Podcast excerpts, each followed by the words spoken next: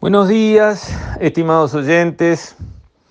Quisiera referirme otra vez hoy, pero desde otro ángulo, al tema de los trámites, la selva burocrática que hemos creado en este país, que tiene costos altísimos, medio invisibles, claro, nadie se da cuenta, porque cada trámite parece que fuera poca cosa, pero cuando sumamos la maraña, calculamos los días, las horas, los meses que los uruguayos, especialmente los que generan el motor de crecimiento de la economía, los emprendedores, los que empujan, los que dan puesto trabajo, los que pagan impuestos, los que generan exportaciones, esos son los que más tienen que cargar con trámites. Ejemplos. Bueno, ahora en el Banco República, para que a uno le den un crédito, además del certificado de DGI, de BPS, de DICOSE, y vaya a saber cuántos más hay que presentar el CUD, el certificado estar al día con la intendencia de donde uno sea. O sea que el Banco República está siendo demandadero para las intendencias para ayudarlas a cobrar sus impuestos. Y también los escribanos están demandaderos de la DGI para ayudarlos a cobrar sus impuestos porque en cualquier transacción donde el escribano tiene que aparecer con un certificado, una escritura, lo que sea, tienen que hacerse cargo los escribanos de exigir y de cobrar los impuestos. Pero no está bien eso, eso no es así, así no funciona en ninguna parte del mundo. Eso de usar a los demás para que cobren lo, que le corresponde a uno no está bien. Es, es un desarrollo nefasto dentro de una sociedad. Vayan a comprar un campo en los Estados Unidos o un apartamento. A ver si alguien le pide, a ver si usted pagó los impuestos. Nadie. Usted tiene que pagar los impuestos, pague. Y si no los paga, se las va a ligar. Y se las va a ligar con la fuerza que la ley le da al recaudador de impuestos. Y está perfecto. Si usted no paga los impuestos, será embargado y después rematado. Perfecto. Sí, señor, así debe ser. Ahora, ¿Qué tiene que ver pagar el impuesto en una intendencia con este, sacar un crédito en un banco? No, no sean malos. Porque todo termina siendo un formulario más que hay que llenar y que hay que ir a la intendencia a comprar el formulario y a sellarlo. Y todo eso es plata y tiempo, muchísimo más caro el tiempo que la plata. Pero todo suma, todo enlentece, todo frena, todo complica todo saca las ganas de ir para adelante, que es lo que más necesitamos.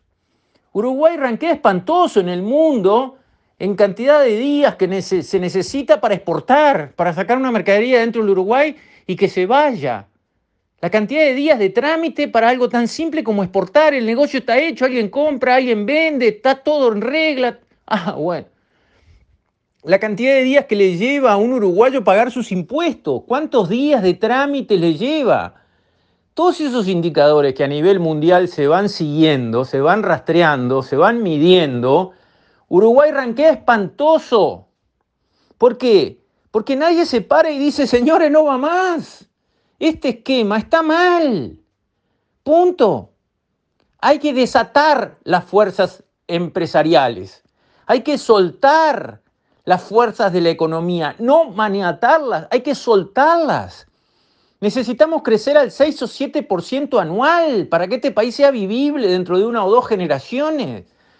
Con este esquema que tenemos, en la bonanza, en el mejor momento, podemos crecer al 3, al 4, si viene así un viento de cola impresionante como promedio de años.